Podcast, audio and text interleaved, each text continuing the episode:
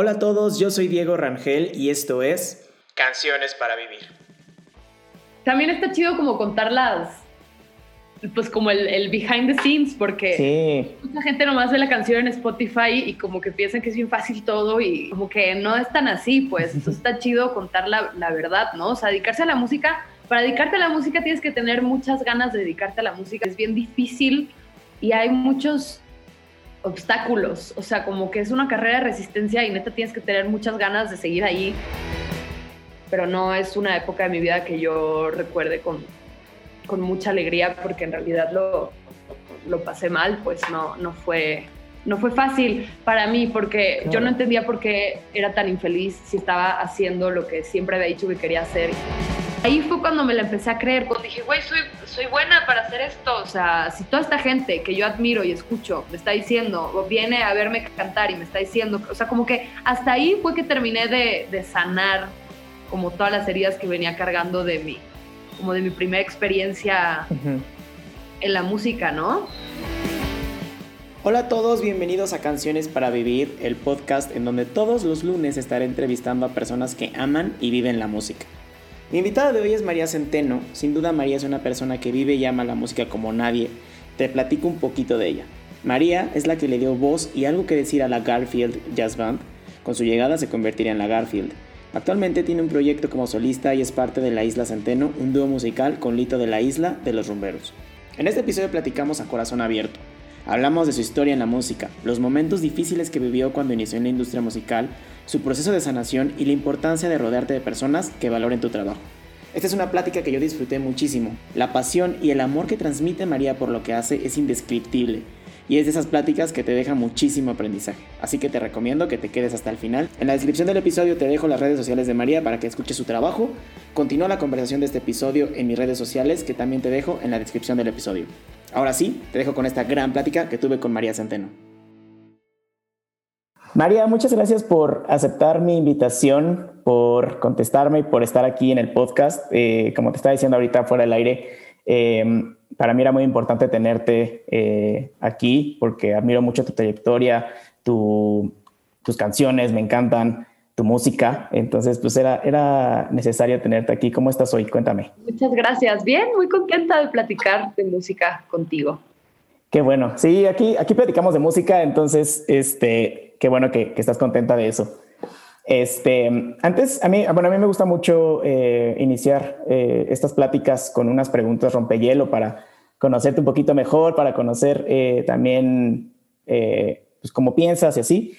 la dinámica de las preguntas es que tú me respondas con una respuesta breve y lo primero que se te venga al corazón, ¿va? Perfecto. Súper. ¿En dónde naciste, María? Nací en Guadalajara, Jalisco. Excelente. La perla tapatía. Ahí mero. ¿Qué soñabas ser cuando eras niña? Mm, pues de muy chiquita quería ser paleontóloga. Ok. Me gustaban, los dinosaurios y, y, los huesos y así. Y había tomado un curso de verano en el Museo de Paleontología de Guadalajara que me encantaba. Lo tomé varios veranos. Cuando era muy, muy chiquita yo quería ser paleontóloga. Como que cuando descubrí lo que, que, eso existía y qué hacían, quería ser paleontóloga, pero en realidad es muy chistoso porque yo en realidad soy cero científica y eso fue como en un muy primer momento. Y después de eso, siempre quise ser cantante, o sea, siempre quise dedicarme a la música. O sea, como que la paleontología fue mi única otra profesión de chiquita y después de eso yo quería, pues, cantar.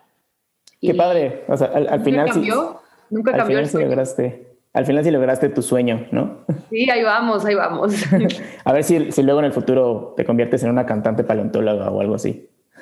no, yo creo que ya la paleontología la, dejaré por la paz ya. Muy bien. María, ¿cuál es, ¿cuál es tu platillo favorito? Mi platillo favorito, mm, probablemente los chiles, no, mi abuela que es es de Costa Rica, prepara unas eh, como empanadas de plátano macho. Ajá. O sea, que es como una masita de plátano macho rellenas de queso. Eso, ese es. ¡Uy, qué rico! Nunca las he probado, pero suenan, suenan delis. Delicioso. ¿Tequila o mezcal? Mm, tequila. Tequila. ¿Dulce o salado? Dulce. Mm, hablando de música, ¿versión en vivo o de estudio? Depende. Depende. Depende. Depende, de qué. Pues de qué, de qué artista sea. Hay canciones de estudio increíbles, que la producción es fabulosa. O sea, no podría escoger una sobre otra, depende de qué canción estemos hablando y de qué interpretación en vivo estemos hablando. Ok, súper. ¿Festival o concierto? Híjole, a mí me gustan mucho los festivales, la verdad. Sí, yo, también, yo también escogería festival, la verdad. Canción que no faltaría en, tu, en un road trip. En un road trip, Ajá. In Your Eyes de Peter Gabriel. Órale, wow. ¿Cuál fue tu experimento, invento o hobby de cuarentena? Algo nuevo que hiciste en cuarentena que no habías hecho antes. Algo nuevo, pues es que no hice nada nuevo, más bien como que retomé ciertas cosas. Me puse a cocinar mucho y retomé el yoga. O sea, llevaba un par de años sin hacer yoga y, retomé el yoga y ahorita estoy muy clavada. Y creo que básicamente eso, o sea, sí he hecho mucha yoga últimamente. Qué padre, qué bueno que lo retomaste, es, es bueno hacer yoga. Este, ¿qué es algo que no sabes, pero te gustaría aprender? Estoy aprendiendo a producir. Quisiera producir convertirme en productora, porque siempre he de alguna forma coproducido mi música, pero quisiera ser una experta, o sea, poder producir para otra gente y hacer lo que hace Lito, por ejemplo. Ajá. estoy, aprendiendo, también estoy usando la cuarentena un, poco para eso y estoy ahorita tomando un curso y eso. Qué padre, qué padre. ¿Cuál es la canción que le enseñarías a los extraterrestres cuando vengan a visitarnos? In Your Eyes de Peter Gabriel. Okay. ¿Cuál es tu sonido favorito? Mi sonido favorito, sí. el del agua en general. Okay. O, sea, o en el mar, o el agua que corre en el río, o el agua. O sea, las cosas que caen al agua, todo, todo lo que caiga al agua me, me encanta. Ok, wow. Cuéntame, cuéntame un poquito así a grandes rasgos, eh, ¿cómo es un día en la vida de María? Pues mira. Normal, casual. También depende, depende si estoy aquí o estoy en Guadalajara. Em, pero pues siempre me levanto y hago ejercicio. Me levanto muy temprano, a las seis y media de la mañana ya estoy funcionando.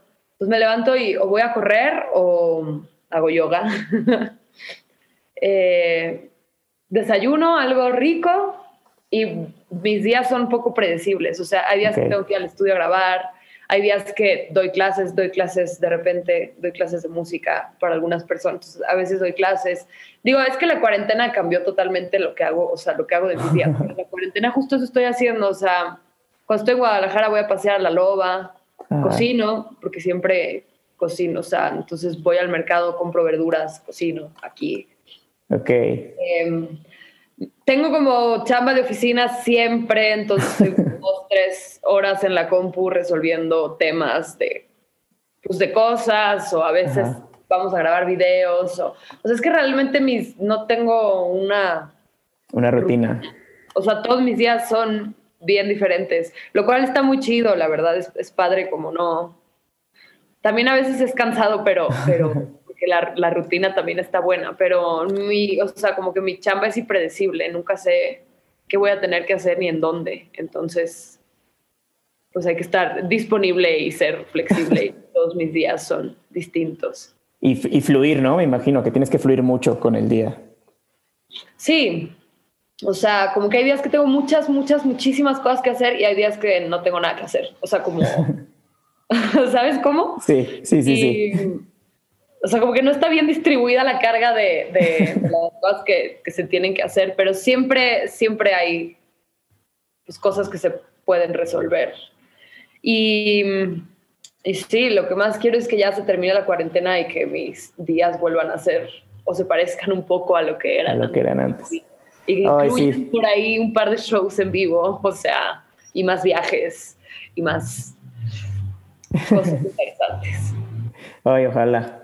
También este, leo mucho con mis días, o sea, todos los días leo. Trato de leer aunque sea una hora al día. O sea, ¿Qué, estás leyendo ahorita?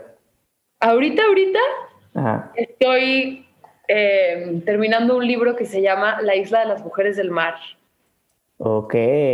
Y también estoy leyendo otro que se llama Tsunami, que es como una recopilación de ensayos de mujeres mexicanas y habla como sobre feminismo y el, libro es hermoso, o sea, es de muchas autoras, Tsunami. Si alguien por aquí quiere leer algo chido, lo recomiendo muchísimo. No sé si fuera de México sea fácil de conseguir, pero, pero aquí lo puedes conseguir muy fácil. Wow, sí, lo vamos a poner también ahorita en las notas del episodio para que la, la gente vaya a, leer eso. Qué padre. Y la última pregunta, María, es, bueno, de, este, de, este, de esta sección, eh, ¿cuál es tu lema de vida? Mm, mi lema de vida, pues es... Mm,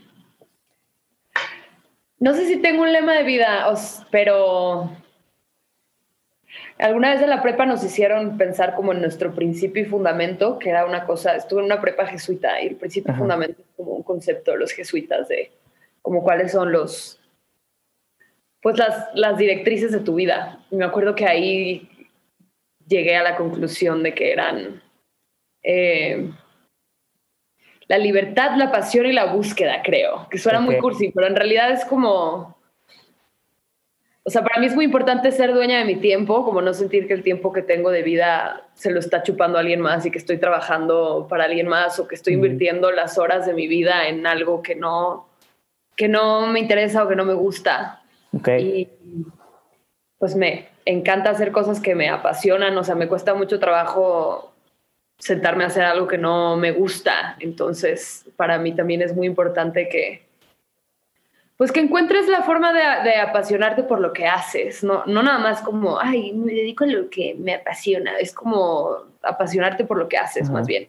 Y, y sí, como buscar esta búsqueda constante de, de, pues de dónde está la felicidad y la paz y de cómo puedes ser una mejor persona para ti, para los demás y no estar le haciendo tanto daño al planeta y, vivir una vida pues, congruente y sobre todo intentar estar contento. Tengo una amiga, una gran amiga que siempre dice que el chiste es estar contento.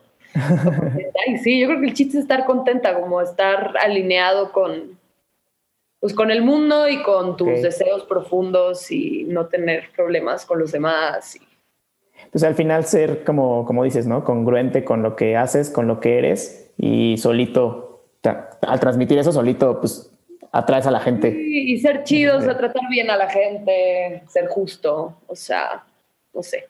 Sí, de acuerdo, me encanta. Estoy descubriendo, no siento que tenga un lema de vida así, pero, pero ahí va. Ah, pero, pero se vale, está padre. Este, ahora sí, María, esas fueron las, las preguntas eh, rompehielo. Y ahora sí, para ya entrar de lleno a la entrevista. A mí me, bueno, aquí, aquí en este podcast siempre decimos, o bueno, yo, yo lo, que, lo que yo pienso es que la música que escuchamos cuando éramos niños o, o, en, la, casa de nuestros papás siempre fue como algo o es algo muy pues, influyente en nuestra vida, ¿no?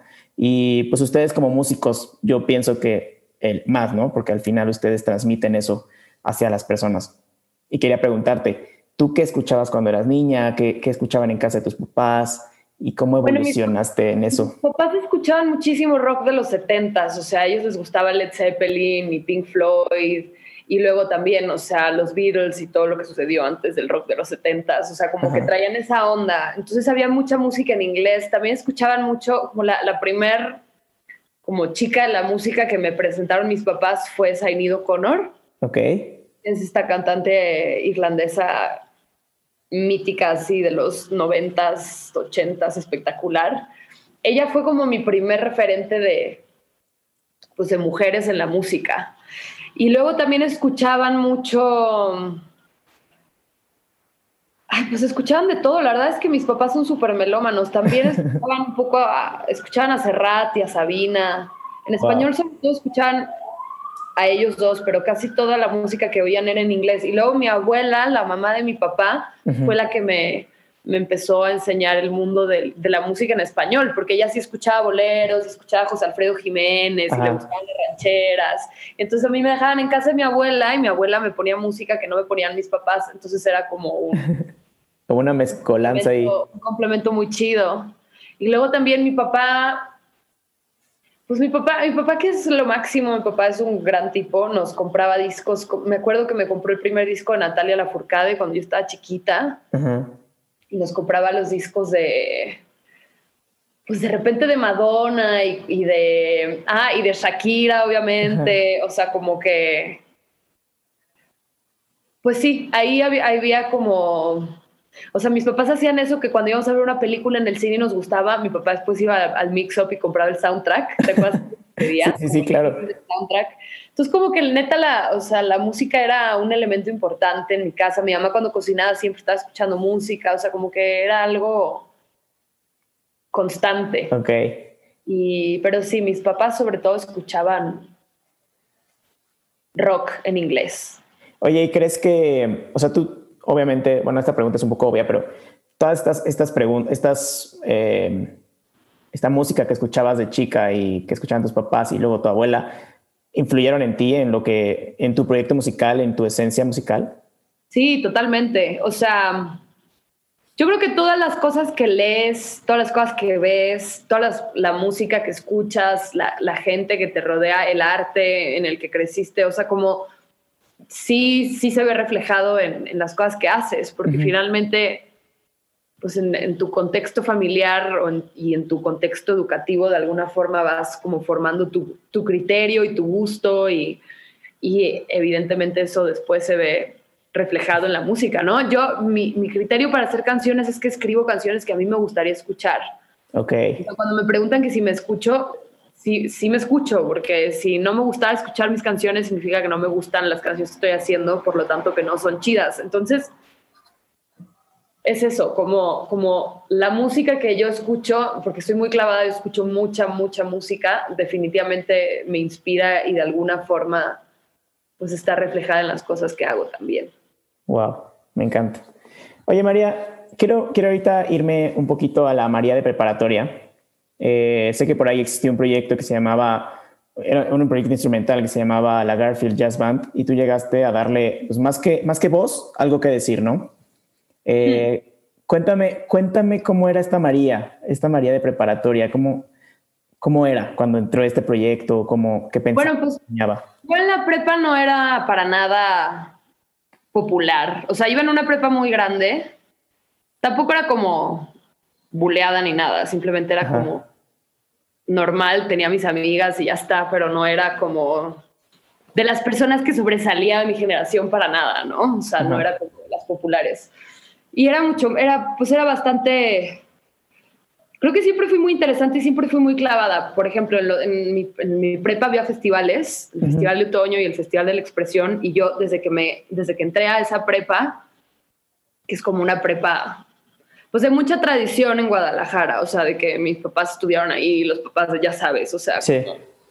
Entonces, cuando yo entré a hacer la prepa ahí, estaba súper contenta de poder cantar en los festivales, porque para mí era como un reto, porque yo realmente nunca había cantado pues enfrente de nadie y entonces como que lo cool que yo tenía era que cantaba en los festivales y lo hacía muy bien, como que, eh, pero en la prepa yo no era una persona demasiado, me faltaba mucha confianza en mí misma, o sea, como que no, no me sentía bonita, no, pues como la gente en la prepa, pues, o sea, la gente normal en la prepa.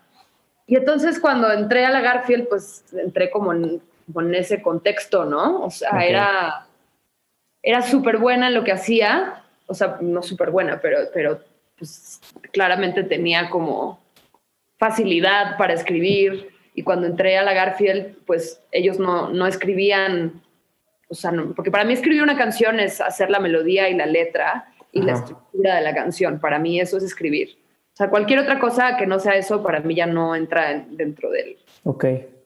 Como el parámetro de escribir una canción. Para mí escribir una canción es hacer una melodía y ponerle una letra y... Sí, o sea, la canción es aquello que se puede sostener solito sin tener todos los arreglos detrás. Ok. Yo siempre había hecho eso, o sea, desde, desde que aprendí a tocar instrumentos chiquita, había escrito canciones porque era un juego para mí, o sea, era algo que, que siempre me vino de forma muy natural. Entonces, cuando cuando Mauricio, el guitarrista de la Garfield, me invitó a un ensayo de la Garfield, obviamente me invitó porque me habían escuchado cantar em, en los festivales de la escuela, em, pues, o sea, la Garfield empezó a tener canciones propias porque pues yo las escribía. Claro. Em, Pero yo en ese momento pues estaba más en otra onda, con, o sea, era mucho más tímida, no, no creía que, sabía que cantaba muy bien y porque la gente me lo decía, pero no, no me la creía tanto. Entonces, eh, cuando la Garfield empezó a ir muy bien, yo la estaba pasando muy mal. O sea, fue una época de mi vida que yo no recuerdo con mucho cariño porque yo lo, lo pasé muy mal. O sea, no, no fue... Aprendí muchas cosas, muchas, muchísimas cosas. Crecí muchísimo. Fue muy difícil para mí salir de ahí, pero no es una época de mi vida que yo recuerde con, con mucha alegría porque en realidad lo, lo pasé mal, pues no, no fue no fue fácil para mí porque yo no entendía por qué era tan infeliz si estaba haciendo lo que siempre había dicho que quería hacer y además me estaba yendo súper bien y estaba súper joven y ya estábamos tocando en un montón de lados y nos estaban volando y éramos como la banda de chavitos y yo me bajaba del escenario todos los días y me ponía unas pedas impresionantes, tenía 17, 18 y lloraba sin parar porque era muy infeliz y yo no, no entendía por qué, por qué. Y, y hasta que no salí de ahí entendí por qué. pero sí, eh, yo era otra persona, o sea, definitivamente era otra persona totalmente diferente a la que soy hoy. Oye, a, mí, me llama un poquito la atención esta parte de que dices que como persona tal vez no estabas como en tu mejor momento y de repente te llega esto que siempre, siempre, siempre había soñado y pues como persona no estabas en, tu mejor momento, pues igual no lo disfrutaste tanto como, como, como hubieras querido, ¿no? Creo que también el mundo de la música es un mundo muy como de mucha facilidad para ciertas cosas, como tú dices, ¿no? Que te bajabas, te ponías las pedas de, eh, tu vida y, así.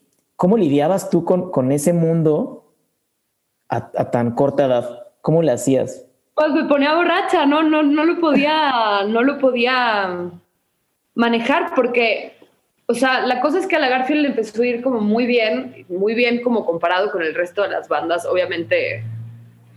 O sea, como con el resto de los proyectos musicales de la ciudad, y estábamos muy chiquitos y tal. Y, y, en realidad sí estaba contenta porque estaba perrísimo. O sea, no manches, viajábamos, nos íbamos a Playa del Carmen y la gente escuchaba la música y venían nuestros conciertos. Y era, o sea, como que a mí sí me hacía irreal todo. Era como, güey, ¿qué está pasando? Y no, no lo podía manejar, pero más bien yo estaba muy enojada y no sabía por qué. O sea, estaba como muy... Estaba muy enojada porque yo no sentía que, que tuviera espacio para crecer en ese proyecto, aunque el proyecto estuviera creciendo. Pero esto lo vi hasta, que, hasta después. Hasta saliendo. porque, porque el contexto de la banda era como muy o sea, todo el tiempo había que establecer que la banda podía existir perfecto sin mí y que yo no era un elemento indispensable para nada y que éramos todos juntos y que yo ellos no me necesitaban a mí. O sea, como que había mucho énfasis todo el tiempo en, en que lo que yo hacía no era importante y que si nos estaba bien no era porque yo hubiera entrado a la Garfield y escribía las canciones. O sea, era como, no, no, todos somos iguales y, y entonces como que yo no estaba en un lugar en el que me sintiera respaldada.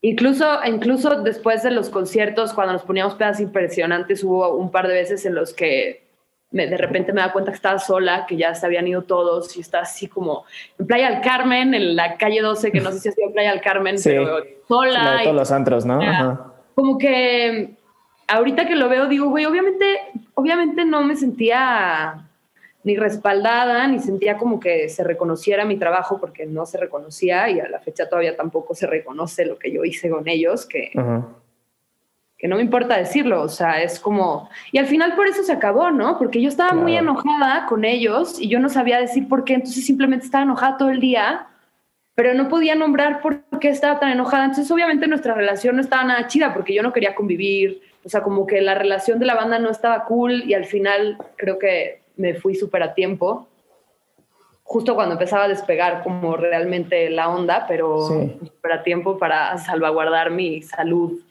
emocional y mental. Que sí, claro. Al, final creo que lo importante es que te haya salido, que identificaste eso y que te saliste a tiempo, ¿no? Y, y, eso pues que yo no me salí, ¿eh? O sea, probablemente yo me hubiera tardado muchísimo más tiempo en salirme por mi propia voluntad.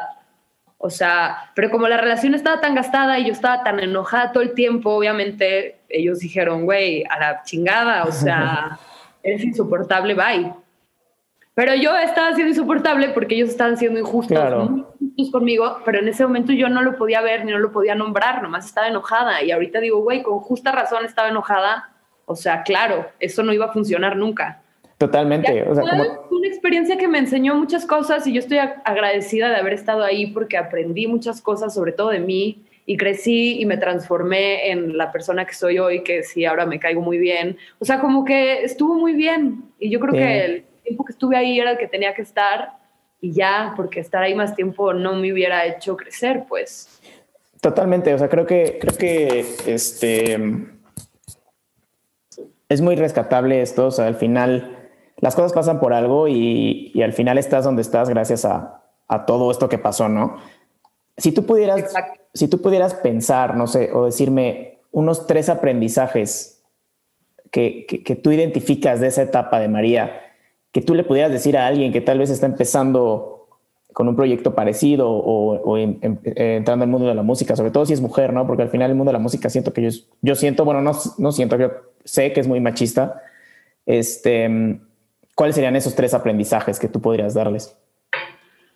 Pues el primero que te tienes que cuidar tú, o sea, nadie te va a cuidar y no me refiero nada más como a la, porque la, a las fiestas y así. O sea, como que si tú no cuidas tu, tu salud y, tu trabajo, o sea, si tú no estás en un, en un lugar en el que puedas eh, como proteger tus canciones y lo que haces, o sea, a ver, los tres aprendizajes, déjame, déjame lo replanteo. Uno, que tienes que cuidarte, o sea, cuidar tu salud y también cuidar lo que haces. Dos, que está bien querer estar en un lugar en donde te reconozcan tu trabajo, o sea, donde, donde, pues donde puedas estar en paz, pues, donde no tengas que estar, o sea, como que, porque tener un proyecto musical es como tener un, es como, es como tener un matrimonio con alguien, pues. es muy difícil tener un matrimonio con alguien con quien no, no, no te sientes amado, ¿no? Sí, o estar en una casa donde sientes que no tienes un lugar, o, sea, como que tienes que darte siempre tu lugar. Y el tercero, que hay formas de hacer las cosas, o sea, que no, que no puedes reaccionar con la entraña, que tienes que ser más inteligente que eso, o sea, que realmente tienes que... Sí, que tienes que ser más inteligente que reaccionar visceralmente a todo lo que te pasa, o sea, necesitas como echarle un poquito más de... Una cabeza fría, ¿no? Claro. Cabeza, exacto. Oye, saliste de la Garfield y pienso que tú eras una María que estaba como en una búsqueda constante, ¿no? Al final estabas buscando ya algo más, estabas buscando tal vez este, este lugar seguro, este lugar donde tú pudieras sentir en paz. Eh, sé que estudiaste gestión cultural en el ITESO. Este, te fuiste a estudiar a Berkeley, a, a Boston y... Eso fue antes, pero sí. Ah, ok, ok, perdón. Sí, sí, Pero hice solamente un verano, ¿eh? No estuve. No, estuviste de lleno. La licenciatura no. Estuve solamente un verano. Que de todas formas fue lo máximo, la neta. O sea.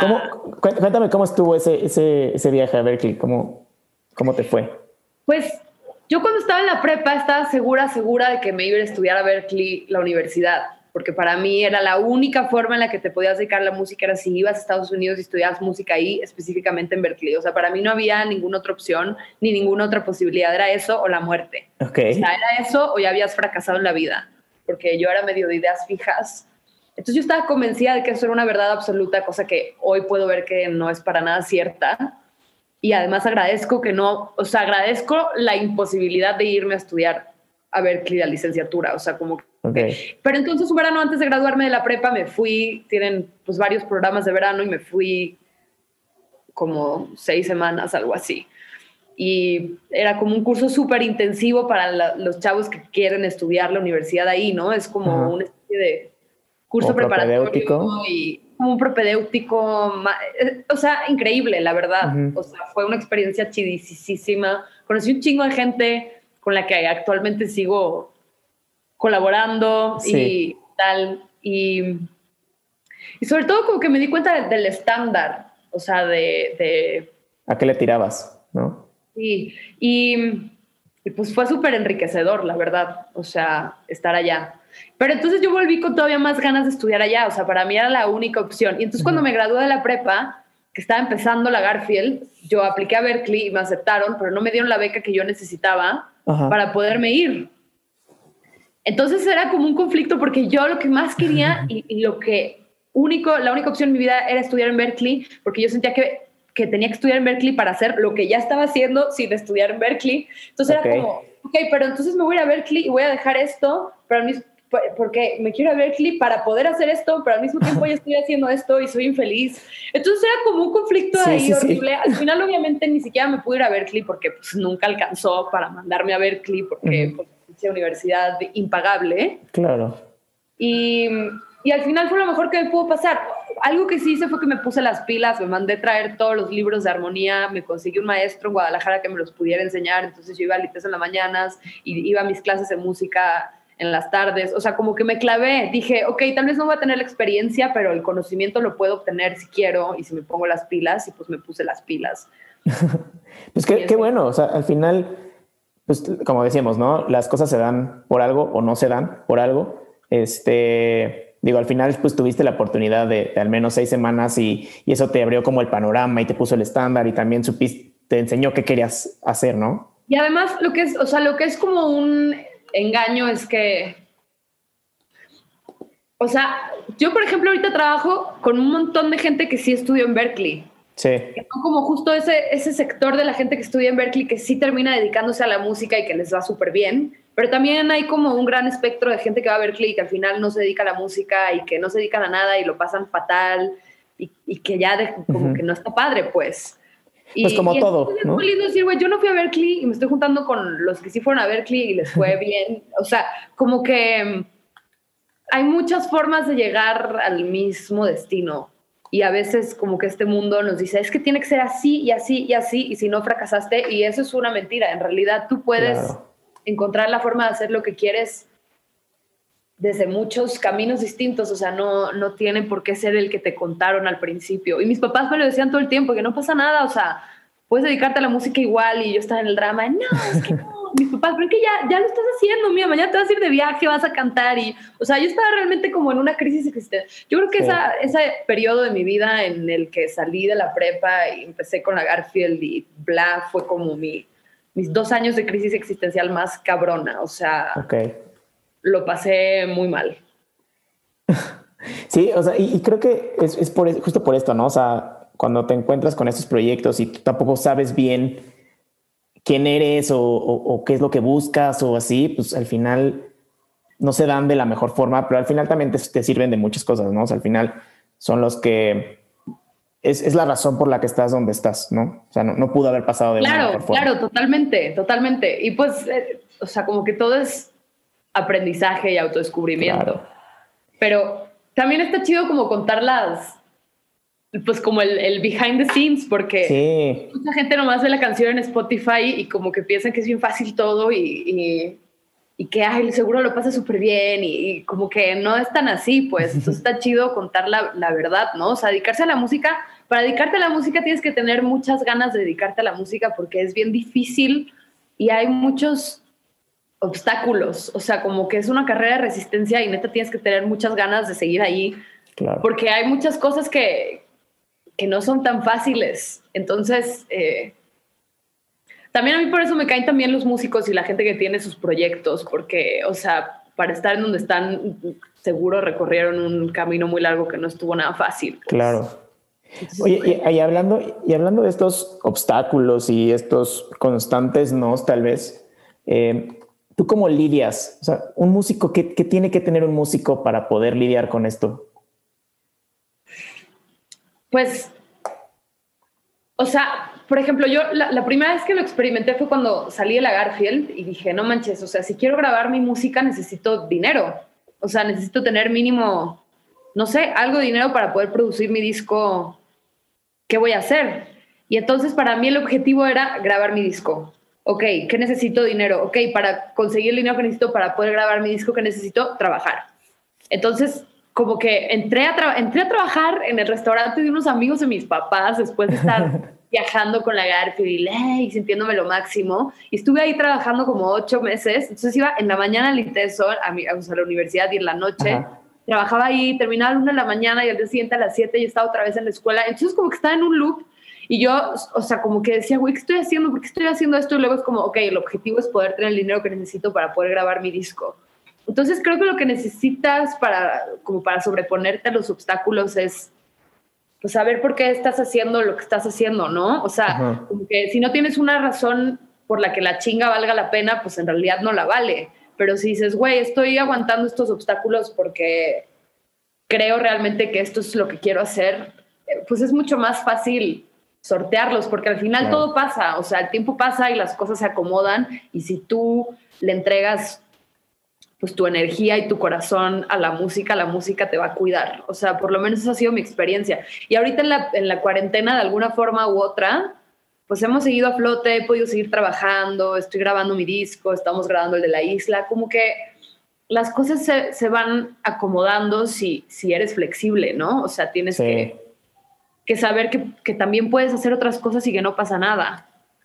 O sea, que no, como quitarle todas estas ondas de que no, es que yo solamente voy a cantar en el escenario y nada más. Es como, no, tienes que hacer muchas cosas. O sea, si realmente quieres cantar en el escenario, tienes que estar dispuesto a hacer muchas otras cosas.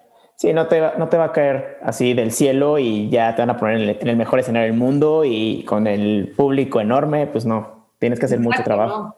Sí, no, no, no, no. María. Entonces, pues, eh, he hecho de todo para poder seguir haciendo música, la verdad. Y todo el dinero que he ganado en mi vida lo he invertido en esto. Es como casi enfermizo, pues. Es como mi, mi relación. relación tóxica? No, no, porque no es una relación tóxica. No, no, no es una relación tóxica, pero, pero sí realmente como que yo, yo no, no se me ocurre en qué mejor usar mi dinero, pues. O sea, las cosas que genero, si no es para seguir haciendo canciones. Claro, pues es tu sueño y al final tienes que también, o sea, a nosotros nadie nos paga por hacer lo que hacemos, o sea, más bien nosotros invertimos un montón de nuestro tiempo y de nuestra energía y de nuestros recursos para poder compartir la música en, en Spotify, ¿no? Claro. Entonces es como... Pero al mismo tiempo lo que recibes de regreso es invaluable para mí, o sea, poder cantar en el escenario o o que de repente alguien se acerque a mí y me diga que mi canción tuvo un impacto en su vida en algún momento difícil. O sea, como que lo que recibes de regreso lo vale 100%. Porque sí, pues, muchas vas a estar aquí un rato y pues está chido usar tu tiempo y tus recursos para, para hacer algo padre. Y muchas veces no, no es una remuneración um, económica, ¿no? Y es lo que vale más, pues la, como dices, ¿no? La reacción de la gente, que se te acerquen al final creo que eso es lo que va Obviamente tiene que haber un equilibrio porque si no fuera rentable, pues nadie se dedicaría a esto. O sea, sí se puede vivir de la música, pero llegar a un punto donde ya vives confortablemente de la música, pues sí es una chinga, pues. Tienes que estar dispuesto. Dispuesto a echarte todas esas batallas. Y en serio, si después llegan las cosas, o sea, está chingón. Claro. Oye, María, em, en esta etapa de búsqueda y en esta etapa como de, de que estás pues buscando lo que querías, eh, te fuiste a Argentina, ¿no? Em, ¿Por qué decidiste llegar ahí? ¿Cuáles eran tus, tus, objetivos de llegar a Argentina? Pues yo ya me quería ir a un rato, o sea, dije, ya, o sea, estoy... Grabé, primer, o sea, grabé mi primer EP, me salí de trabajar en el restaurante, dije, güey, ¿qué hago ahora? O sea, me quiero ir un rato de México, y yo escogí Buenos Aires porque yo sabía, en realidad yo, yo, dije, me quiero ir. Entonces la excusa perfecta era como, ah, me voy a ir de intercambio en la universidad. Metí tres clases y he bajado dos. O sea, en realidad me fui a Argentina pues a cotorrear. Sí. Y entonces eh, yo me acuerdo que estaba trabajando con alguien en Guadalajara y me decían, pero es que acabas de sacar tu EP, ¿cómo te vas a ir a Argentina? Más bien hay que moverle y así. Y dije, güey, perdón, es que neta, sí necesito irme. O sea, me lo voy a llevar, pero quiero ver qué onda allá. Yo sabía que en Argentina había una escena musical súper interesante y que iba a poder tocar allá. Ok. Entonces fui con, con mi guitarra y, y, estuve moviéndome en el, o sea, como que tuve mucha suerte y conecté con gente que me conectó como con un circuito de cantautores que en ese momento había en Buenos Aires porque había muchas como open mic nights en muchos bares, cool, porque pues en Argentina las cosas funcionan muy diferente que aquí, ¿no? Bueno, el punto es que encontré como ese circuito de cantautores y podía ir una noche a un bar, de que un lunes en la noche, un martes en la noche y escuchar unas canciones espectaculares. Y, y entonces eso me, me, sirvió, o sea, fue súper inspirador para mí y también me sirvió para decir, güey, lo que yo quiero hacer se hace desde México. O sea, como que ya, o sea, voy a volver a meterle a todo a mi proyecto y esto va a ser en México porque en Argentina no hay industria de la música y en realidad la industria en América Latina pues está en México y yo tengo que aprovechar que ya estoy allá. O sea, como que me dio esa claridad. Y entonces volví a México con toda la seguridad que sigo teniendo de que aquí es donde quiero vivir y que desde aquí es donde quiero trabajar. Y eso fue lo más valioso que me dio haberme ido a Argentina. Eso y las amistades que hice, pero pero sí, dije, güey, o sea, lo que yo quiero hacer, no necesito irme a ningún chingado lado, no tengo que irme a Estados Unidos, porque en una época también quise ir a Londres, no me tengo que ir a ningún lado, o sea, lo que tengo que hacer es trabajar en mi música desde México, lanzarla, o sea, como conectar allá, hacer lo que puedo con lo que está a la mano, no, no necesito irme a competir con los ingleses, o sea, ya estoy ahí y en México está sucediendo todo, porque en Argentina todo el mundo decía, ay, yo quiero ir a México a probar suerte y no sé qué. Y a la hora que me di cuenta que todo el mundo quería irse a México y que yo estaba despreciando, o sea, no despreciando, porque siempre me ha gustado mucho ser de aquí, pero como que yo sentía que mi, mis oportunidades estaban en otro lado, no aquí. Cuando me fui a Argentina entendí que no, que las oportunidades están donde tú estás y donde tú las quieres encontrar. Y que además tenemos la suerte de que México tiene pues esta industria musical independiente donde pues es posible moverse. Sí, totalmente, como que estabas saliendo de un lugar en el que todos querían ir, ¿no? Entonces, está padre que te dieras cuenta de eso estando fuera y que regresaras. Hace, hace poquito, eh, como sabes, eh, platiqué con Lito y me contó de, su historia, de cómo se conocieron eh, paseando eh, sus perros en el parque y, y por qué él tenía que estar en casa de sus papás allá en Guadalajara. Eh, a mí se me hace muy, muy, muy, interesante esta, esta historia porque, o sea, no sé, tú, tú estudiaste en Berkeley, Lito también estudió en Berkeley, creo que los dos estudiaron en la misma prepa también. sí. Este, creo que, bueno, Lito creo que vecinos. son vecinos. Entonces, Guadalajara, nuestros papás viven a tres casas de distancia. Sí, está cañón. O sea, a mí se me hace esta casualidad tan cañona que como que igual se conocían, nos ubicaban, pero no, no sé, no, no habían coincidido, ¿no? O sea, yo creo que está destinado a pasar porque pues ya éramos vecinos, ¿no? Y lo que pasó fue que cuando le dio miocarditis y tuvo que regresarse a casa de sus papás en Guadalajara, pues yo todavía estaba allá estudiando. Y yo acababa de volver de Argentina. Yo tenía como tres, cuatro semanas de haber regresado de Argentina cuando conocí a Lito estaba justo como en este limbo, bueno, ¿y ahora qué voy a hacer? Ya volví, ¿qué sigue? Voy a grabar otro EP qué chingados. Y entonces conocí a Lito y para mí fue como que se me abrió el mundo, porque para empezar lo conocí y me dijo, o sea, cuando lo conocí en el parque me dijo, oye, es que él había escuchado mi música y le gustaba, le gustaba cómo cantaba y me dijo, güey, estoy, yo sé que no nos conocemos, pero estoy bien aburrido. ¿Quieres venir a mi casa? O sea, te caigo al rato y vemos si escribimos una canción porque no puedo hacer nada, porque no podía literal ni caminar rápido, o sea, porque tenía pues, el corazón muy debilitado. Total que la cosa empezó a funcionar y, como que yo vi que a Lito le, de repente como que le interesó mucho escribir conmigo. Está como emocionado de escribir conmigo y a mí eso fue como una gran novedad porque yo lo que había experimentado antes con, pues, con otras personas era como que les daba total y completamente lo mismo si yo estaba o no estaba y si hacía o no hacía. Y entonces acá de repente me topé con un güey al que yo respetaba muchísimo porque yo escuchaba su música y me gustaba y, yo estaba súper intimidada de estar componiendo con él, ¿no? Porque aparte es más grande y era como de, sale, espero estar a la altura. Entonces al ver que alguien que tú admiras llega y, o sea, como que dice, güey, qué chido esto que hiciste, hay que hacer más. Y dice, güey, están bien chidas las canciones, ¿qué te parece si las grabamos? O sea, como que Y también Lito tiene algo bien chido que tiene una disciplina para trabajar ejemplar. O sea, el güey es súper disciplinado, es súper clavado. Entonces, como que cuando me empecé a juntar con Lito, empecé a aprender un montón de cosas de cómo, cómo se tiene que llevar o cuál es la mejor forma de llevar un proyecto musical. Y a la hora que sacamos las primeras canciones con la isla, o sea, como que al principio me traían chinga. Ajá porque es así, ¿no? Porque a Lito le gusta que las cosas suceden y yo que era un poquito más así de, ay, el universo y así, pues conocerlo me, pues me hizo agarrar un buen ritmo de trabajo y ahorita, pues que ya es parte de mí también, que yo es lo que más le agradezco porque me ha, o sea, me ha enseñado muchas cosas, pero eso para mí es lo más importante, como el tener la disciplina y el ritmo de trabajo necesario para que la cosa funcione. Y entonces cuando sacamos nuestras primeras canciones con la isla, para mí fue como un refresh, como un volver a empezar, porque, porque entonces empezaron a suceder cosas y empezó esta sinergia musical que, que, ¿sabes? O sea, como que haces algo y empieza a suceder otra, y es como una bola de nieve que sigue y crece y crece y crece, y empecé a venir a la Ciudad de México y empecé a conocer un chingo de gente, y a toda la gente que le encantaba nuestra música y nos invitaban a cosas, y de repente, o sea, como que ahí fue cuando me la empecé a creer, cuando dije, güey, soy, soy buena para hacer esto. O sea, si toda esta gente que yo admiro y escucho me está diciendo, o viene a verme cantar y me está diciendo, o sea, como que hasta ahí fue que terminé de, de sanar como todas las heridas que venía cargando de mi, como de mi primera experiencia en la música, ¿no? Y entonces es súper chido porque a partir de que yo conocí a Lito fue como muy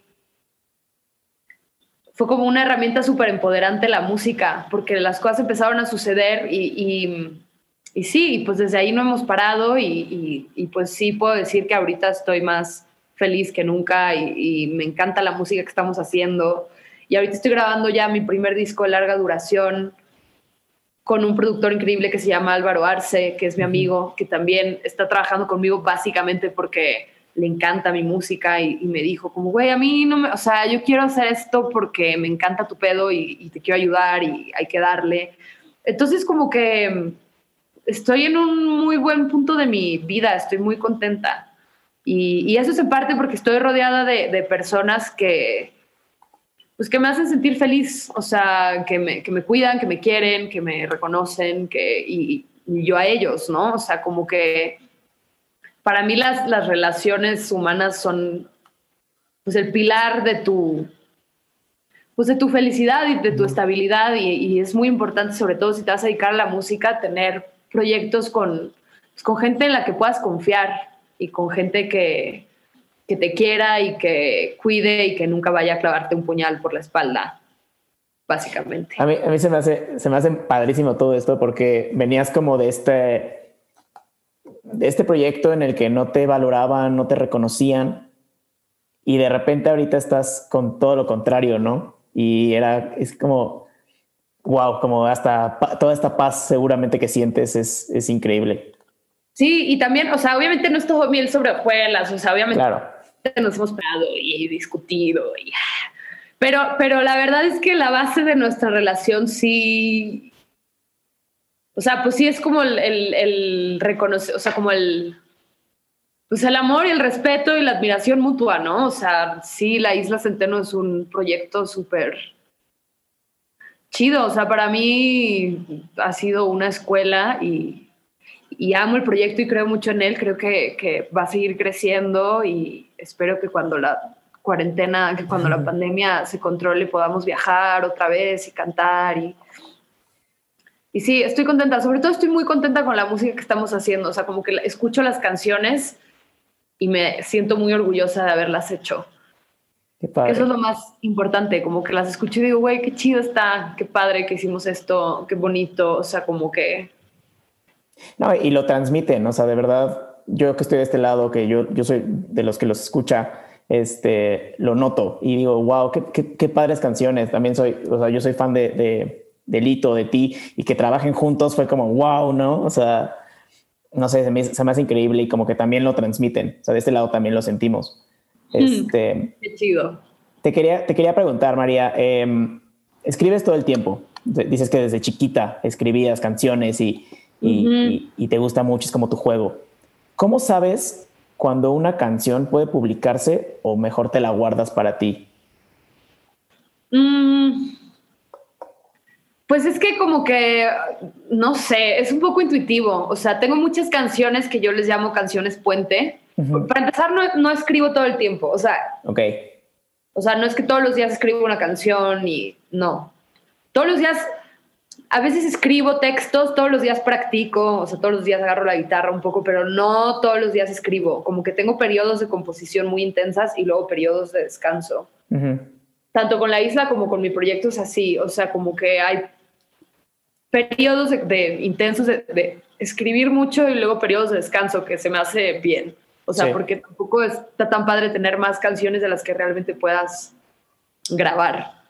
Pero entonces yo de repente como tengo muchas canciones que son más bien como canciones puentes, que son como buenas ideas, pero que no terminan de, de, cuajar nunca y que luego de repente meses después algún elemento de eso se, se, refleja en otra que ya termina así de principio a fin, que está redondita, que se siente, que está lista.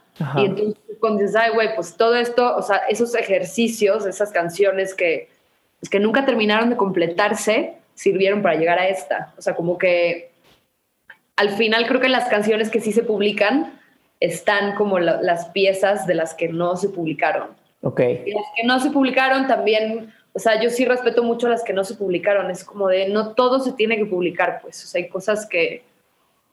Hay canciones que son para mí que no me interesa que nadie las escuche nunca. O sea, como que no, no todo. No todo se publica. O sea, hay que saber cuáles son las canciones que, que realmente sí están listas y no nomás sacarlas por sacarlas así como medio estén. Sí, totalmente. Qué bueno. María, ya, ya para ir cerrando, este, me gustaría hacerte una pregunta y ahorita que, que, que, estás en estos momentos como de paz, paz mental y paz, este, así como que todo está fluyendo y existe esta sinergia que probablemente no sentías em, al principio. ¿Tú qué le dirías a la María de preparatoria que se estaba metiendo en esto? Ahorita tú como, si tú, si tú pudieras hablar con, tú como María, con la María de preparatoria, ¿qué le dirías? Pues nada, o sea, es que creo que no haría nada distinto. Más bien le diría que como va, tú puedes, o sea, va a estar muy chido. Y ya, va a estar muy chido. Va a estar difícil, pero va a estar muy chido y vas a ser feliz. O sea, eh, o sea, sí es por ahí. No, no. Pero no, o sea, no sé qué le diría porque realmente como hubiera hecho todo exactamente igual, o sea, tal vez hubiera cambiado un par de cosas de mi actitud en ciertos momentos de mi vida, pero, pero fuera de eso, o sea, realmente le diría como, you go. Confía. Dale, echaría la bendición y ya está. wow, me encanta. María, ya, ya, ya para ir cerrando, em, tengo tres preguntas em, para ti. La dinámica de estas preguntas este, no son como las del principio, en ese sí te puedes explayar un poco más.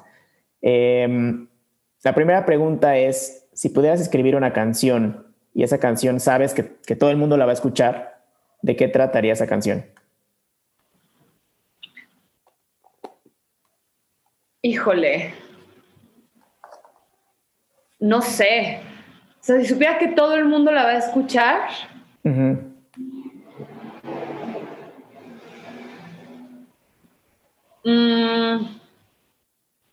No sé, ¿y sabes por qué no sé? Porque no es, o sea, como que es que mi manera de abordar el songwriting no es ese, entonces es difícil para mí ponerme en ese lugar. O sea, obviamente hay mensajes que me gustaría que todo el mundo entendiera y agarrara la onda, pero tal vez eso no significa que, que yo quisiera escribir una canción al respecto, ¿no? Ok. cambio climático, o sea, no me voy a poner como, o sea, de hecho, con la isla escribimos un poco una canción como pensando en eso, como con esa temática medio disfrazada. Pero no, no, no sé. Porque muchas veces tampoco sé de qué se tratan las canciones hasta que ya después las escucho. O sea, no. Creo que no tengo las herramientas para contestar esa pregunta. No tengo un tema así universal que quisiera. Más bien. No sé. No sé, tal vez hay alguien que pueda contestar esa pregunta, pero yo... se vale, se vale. Este, si pudieras cantar o tocar con alguien vivo o muerto, ¿con quién sería y qué canción? Con Christina and the Queens. Ok. Que es mi cantante favorita al momento, la amo con locura. Eh, y probablemente sería una canción suya. Me encantaría cantar. Eh, People Have Been Sad con ella o La Vita Nueva con ella. Cualquier canción con ella, o sea, estoy enamorada, la amo, me parece la mejor artista, o sea, la amo con locura. Wow, la vamos a escuchar. Sí. Este, y ahora la última pregunta, pues es, ¿a quién deberíamos estar escuchando todos ahorita? Una a Cristina Queen. A Cristina de Queens, últimamente no sé por qué, he estado escuchando mucha música en francés.